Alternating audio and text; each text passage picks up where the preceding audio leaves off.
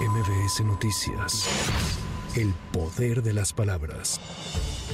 Funcionarios federales se reúnen la tarde de este miércoles con el presidente Andrés Manuel López Obrador para analizar la situación migratoria, pues en los últimos días se ha registrado un aumento en ingresos de indocumentados que buscan llegar a los Estados Unidos cruzando por territorio nacional. Uno de los asistentes fue el gobernador de Chiapas, Rutilio Escandón, quien antes de ingresar a la reunión indicó que en su entidad van muy bien y están trabajando, tras ser cuestionado si no ha sido rebasada la capacidad para atender a los migrantes. No, estamos trabajando muy bien las autoridades federales, estatales, todos y atendiendo a los migrantes de manera digna, humana, está respetando de manera humana a los migrantes, a los migrantes de los manos de los traficantes de personas.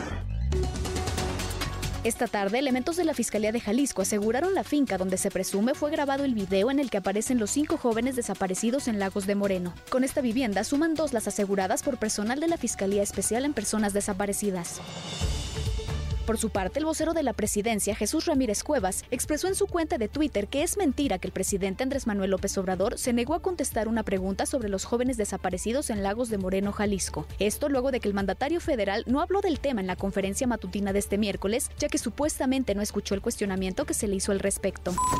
El presidente nacional de Morena, Mario Delgado Carrillo, y el presidente del Consejo Nacional, Alfonso Durazo Montaño, publicaron una carta en la que aseguran que han actuado de manera imparcial y transparente conforme a sus estatutos y al mandato del Consejo Nacional. Agregaron que se han escuchado observaciones y preocupaciones de la y los aspirantes a la coordinación de los comités de defensa de la 4T. Esto luego de que esta mañana Marcelo Ebrard denunció a Carreo en favor de Claudia Sheinbaum.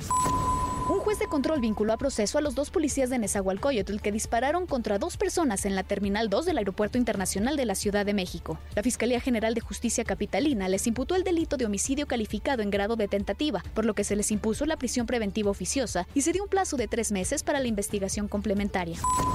Las organizaciones El Poder del Consumidor, Instituto del Sur Urbano, Visitecas, Céntrico y la coalición Movilidad Segura señalaron que peatones, junto con ciclistas y motociclistas, son el sector con más víctimas mortales en siniestros de tránsito en México, representando el 70% del total de muertes clasificadas por tipo de usuario en 2021.